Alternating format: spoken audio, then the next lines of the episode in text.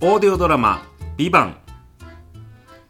部長この後のリモートプレゼンよろしくお願いしますよろしくねアジェンダなんだっけ年明けに流すテレビ CM についてなんですけどうんうん新しく来たマーケティング担当役員がそもそもテレビってやる意味あるのって言ってるらしくてそこからそうなんです今時テレビなんて誰も見ないでしょってうーん役員ってあの女性のはいピリッとした空気のですです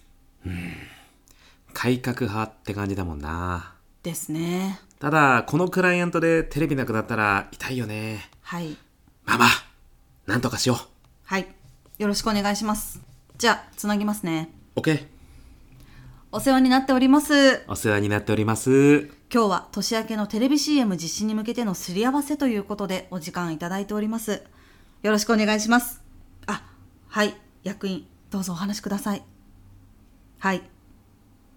はいおっしゃる通りですはい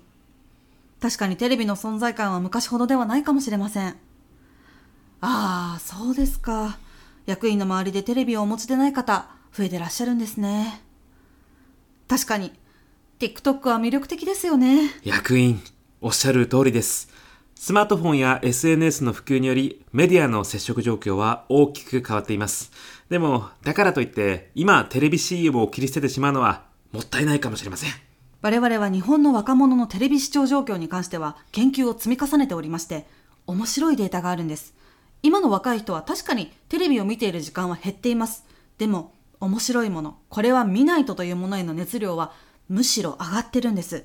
例えば先日放送されていた「ビバンというドラマがあるんですけどこちらは世帯視聴率が 19.6%TVer での累計再生数もビバントねえビバント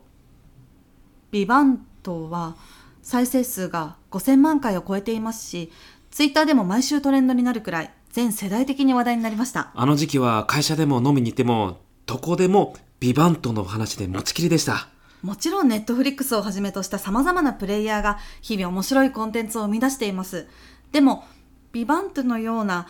全国民を熱狂させるようなものを生み出せるのはやはりテレビなのかなと思っております。ビバントロスなんて言葉も流行りましたね今の若い世代は一度ファンになったら見るだけじゃなくて応援したいというマインドが強いんですスポンサーになるということはそんな視聴者と一緒に応援することですテレビ CM を生活者との新しいつながりを作る投資として位置づけることもできるのではないでしょうか放送終了から1ヶ月以上経ちますが私未だにビバントロスなんです私もビバントロスです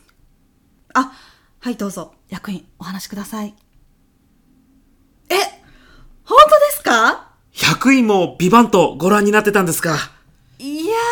ー、ビバント最高ですね続編が待ち遠しいです